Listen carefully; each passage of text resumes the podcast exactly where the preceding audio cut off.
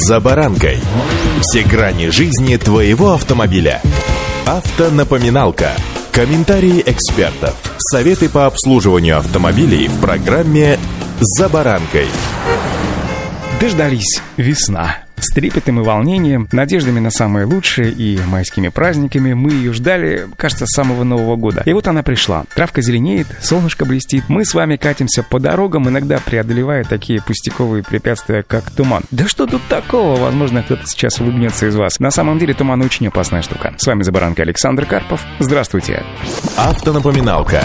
Туман сейчас встречается чаще, поскольку перепад температур пока еще значительный. И выпадение тумана — совершенно нормальная реакция воды вокруг нас на переходы в различные состояния. Немного физики и биологии. Туман — это плотное скопление частиц конденсированного пара в воздухе. Чаще всего его формирование происходит в низинах, где влажность в большом объеме способна проявить себя и также быстро исчезнуть. В этот иногда совсем непродолжительный участок дороги может произойти что угодно. От дорожных ям до припаркованных грузовиков или, допустим, резкий поворот, да еще и с обрывом. Опасность тумана заключается не только в том, что он сокращает видимое впереди расстояние, но и в том, что он может обмануть зрение, отдалив тем самым предметы. В итоге скорость транспорта кажется низкой, а расстояние до препятствий большим, чем оно есть на самом деле. Так что же необходимо делать при движении в тумане? Сегодня еще раз напомню, а вы прослушайте и, что называется, зарубите на носу. Сбавить скорость, причем с запасом. Не стоит рассчитывать на собственное орлиное зрение или отличную реакцию. Включите противотуманные фары. Их лучи светятся под туманом, ближе к поверхности Земли, где концентрация водяного пара ниже. Это позволяет лучше обозначить прежде всего себя на дороге и хоть что-то увидеть. Если нет противотуманок, следует незамедлительно выключить дальний свет и включить ближний свет. Не нужно пытаться продолжать движение на дальнем, так как это только ухудшит ситуацию. Дальний свет подсветит туманные капли на линии обзора водителя, и вы попросту потеряете трассу.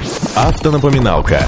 Еще один немаловажный лайфхак – это открыть окно. Звуковые волны в тумане распространяются лучше, чем, например, в чистом воздухе. Если нужно подать звуковой сигнал с целью предупреждения о вашем месторасположении, лучше ориентироваться все-таки на слух, чем а, совершенно не осознавать обстановку на дороге. Помимо этого, отпустите автомобили, которые едут перед вами, как можно дальше. Не стоит забывать о такой характерной особенности тумана, как искажение расстояния. Лучше сделать так, чтобы движущийся транспорт находился в пределах видимости. В таком случае у вас будет возможность возможность ориентироваться по нему, причем необходимость в нужный момент затормозить у вас по-прежнему сохранится. При очень густом тумане или вашей неуверенности в собственных силах лучше вообще остановить автомобиль и переждать какое-то время. При этом заезжайте на обочину как можно дальше или в подходящий карман, но если, конечно, он имеется. Не забудьте установить знак аварийной остановки, чтобы водители, которые двигаются в кромешном тумане, сумели увидеть вашу машину. В данном случае лучше опоздать по времени, чем вовсе не приехать из-за встречи, например, со столбом или припаркованным на обочине обочине автомобилем. Тьфу-тьфу-тьфу, конечно, но можно на полном ходу вообще залететь под кузов припаркованного грузового автомобиля. Вот такие опасности таит в себе, казалось бы, совершенно незамысловатое погодное явление, как туман. Где-то в маленькой низинке, на расстоянии сотни, может быть, двух сотен метров, он будет стоять густой пеленой, а дальше все совершенно спокойно, чисто, тихо и обозримо. И вот этих 200 метров может хватить, чтобы жизнь закончилась. Поэтому с туманом шутки плохи. Будьте предельно внимательны и осторожны. Удачи!